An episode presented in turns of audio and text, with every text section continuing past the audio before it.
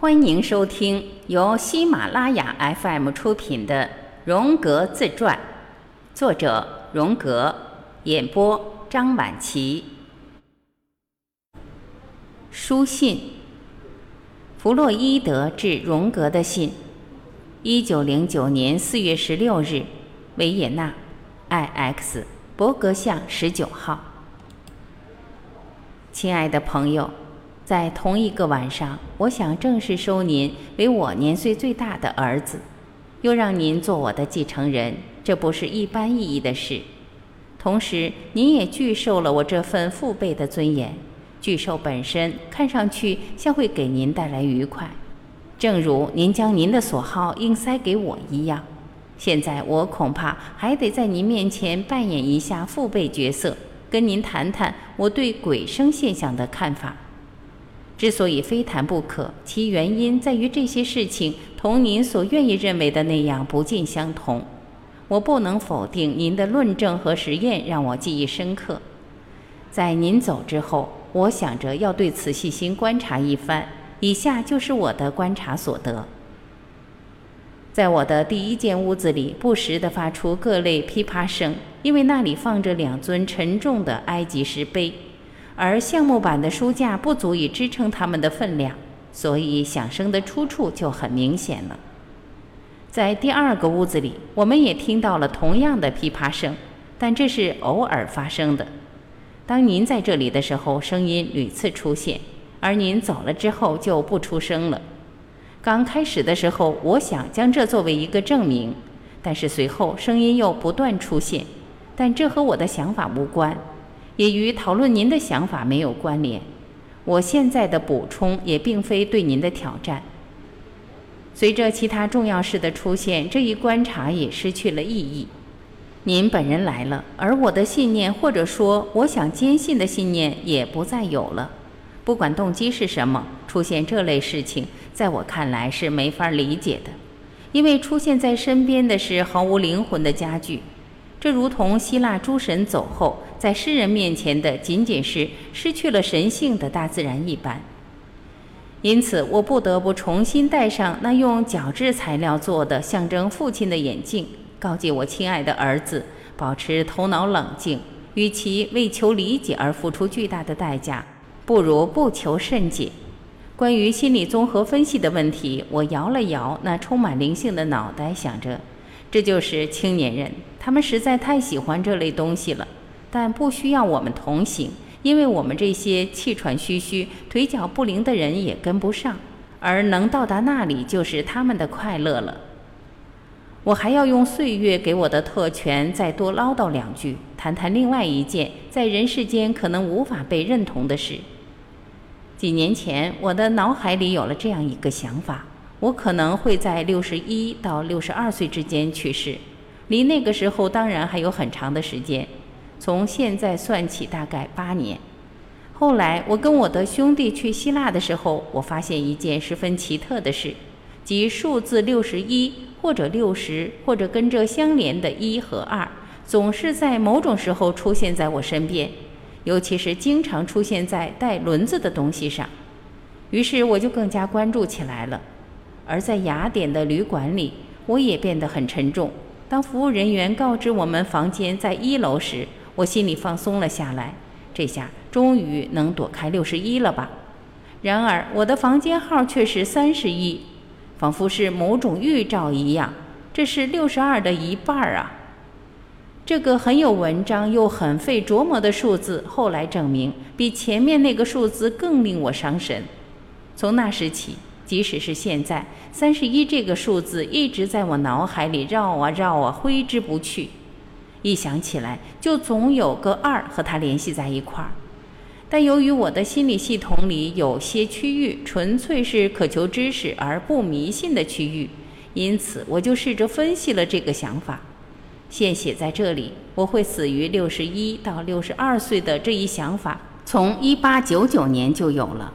那个时候还有两件事情发生，一个是我正在撰写《梦的解析》，写这本书的日期肯定早于一九零零年；另一个是我换了一个新的电话号码，到现在我还在用它，一四三六二。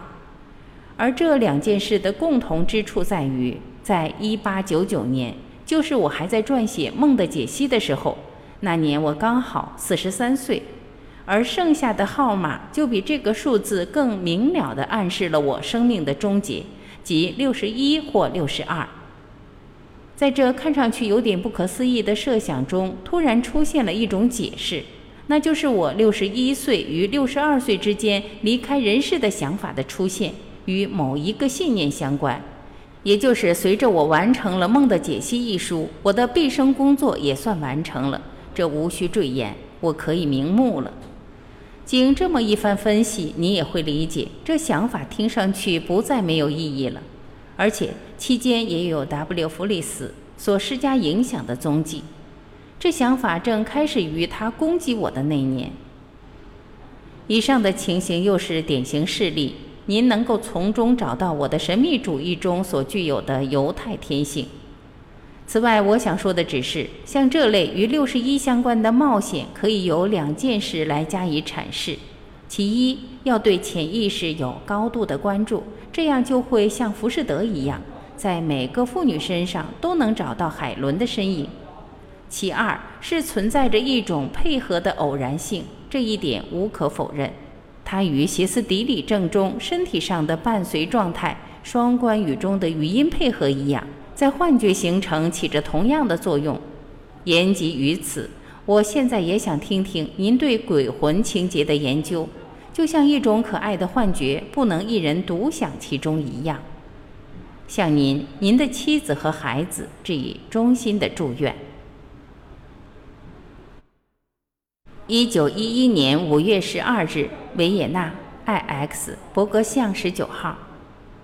亲爱的朋友，我了解您是受到了内心深处的某种驱动，因而想深入研究某些神秘事物。对您将会觉得的成功，我绝不怀疑。随着自己的本心，随着想获知的冲动去做吧，这是对的，就这么干吧。您在痴呆症方面的研究成绩有目共睹。这会在很长时间内抵挡住神秘主义者的种种羞耻。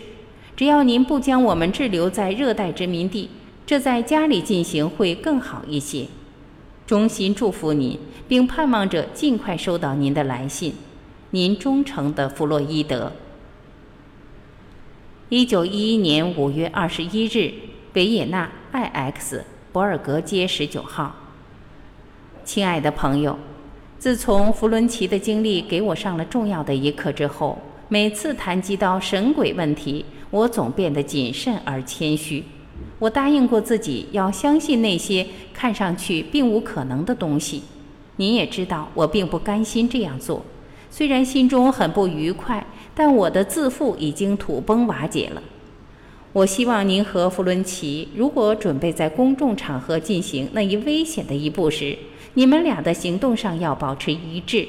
我希望在工作过程中你们能和睦相处，又能各自独立。衷心的问候您，并为您美满的家庭祈祷。您的弗洛伊德。从美国写给夫人的信。斯坦利教授处，克拉克大学办公室，沃斯特，一九零九年九月六日，星期一。我们一行已平安抵达了沃斯特。我一定得给你讲一下我们的这次旅行。上周六在纽约，那里天阴阴的，我们三人都腹泻了，而且还有点胃痛。虽然身体不舒服，也没吃多少东西，我还是去参观了古生物陈列馆。那里陈列着很多巨型猛兽，这是我们的上帝所创造出来的令人恐惧的梦境。这个陈列馆因为陈列有第三季哺乳动物的发展谱系，所以非常有特色。我实在没法将在那里看到的一切都讲给你听。后来我遇到了琼斯，他从欧洲刚刚过来。下午三点半，我们乘坐高架铁路火车从四十二号大街来到了码头，随即我们就登上了一艘巨大的蒸汽船。这艘船上有五个白色的甲板。我们进了船舱，船从河的西头绕着摩天大楼林立的曼哈顿一端，穿过布鲁克林和曼哈顿的桥洞，驶向河的东头。在周围众多的拖船、渡船等之间穿梭着，最后穿过长岛后面的桑德。这里的天气变得愈发潮湿了，也非常冷，我们都觉得肚子不舒服，开始腹泻，还有点饥饿，我们就蜷缩在床上挨着。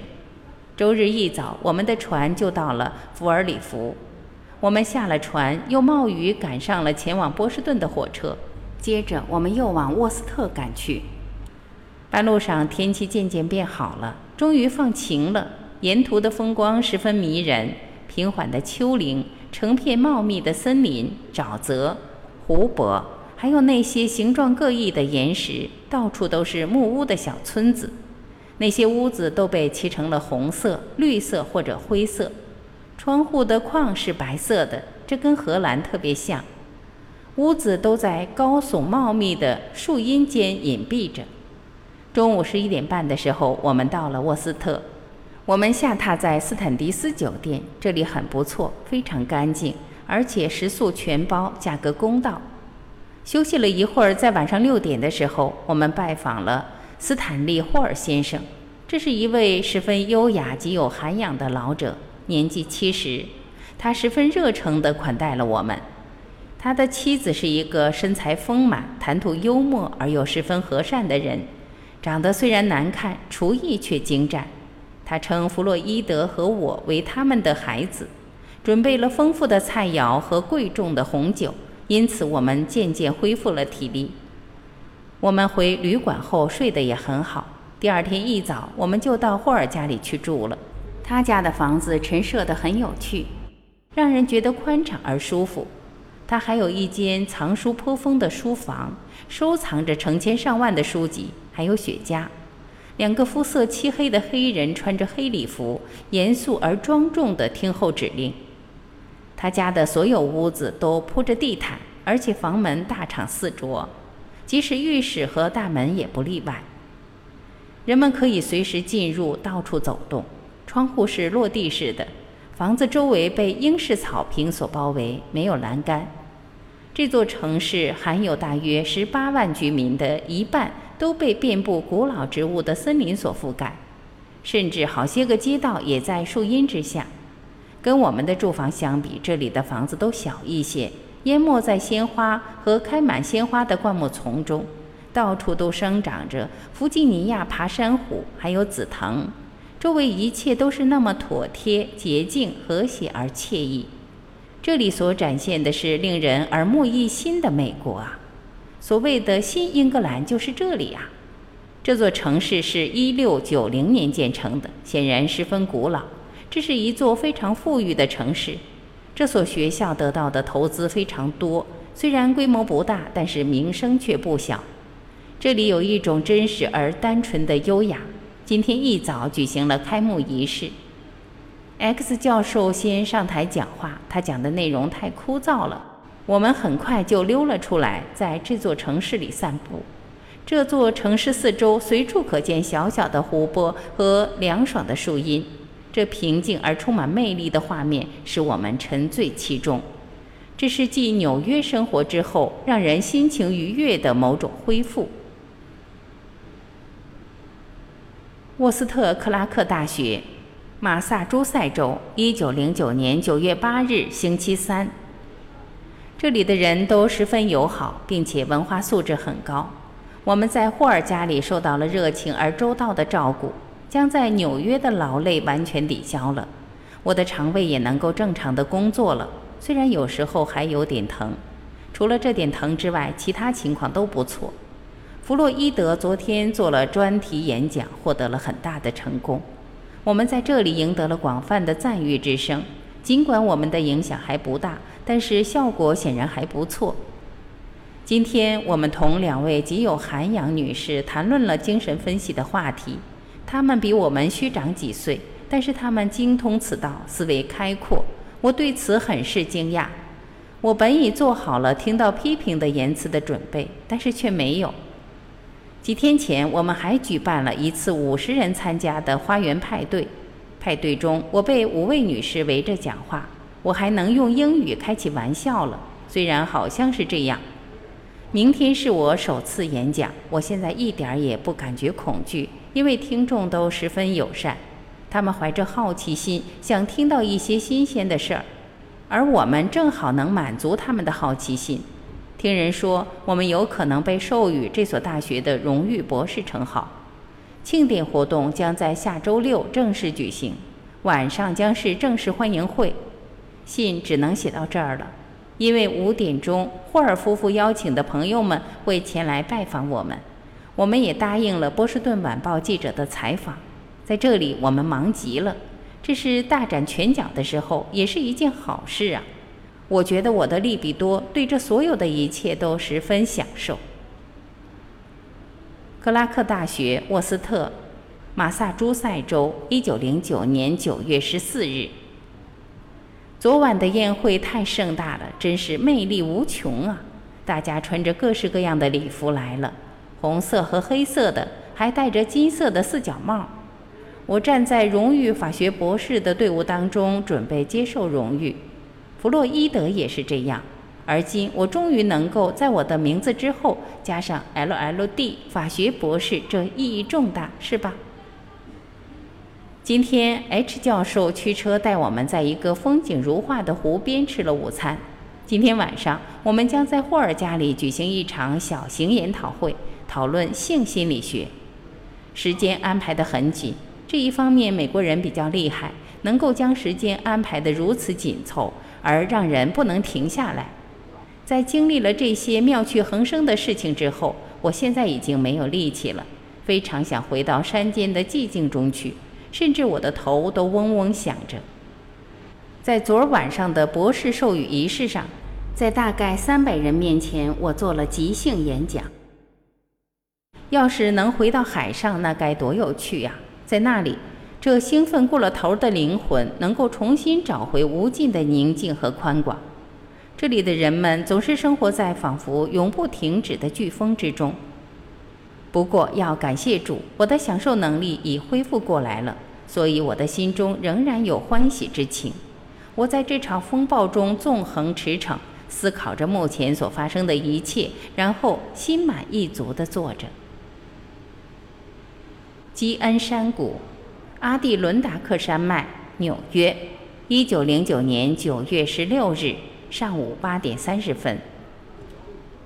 要是你见到了我，又重新站立在这片现实而充满无限可能的土地上，你会惊讶不已的。此时，我正在一座大木屋里。这个木屋只有一个房间，我眼前就是一个由砖块堆砌而成的大烟囱，里头正烧着木柴。在木屋的墙壁上有生活器皿、各类书籍等。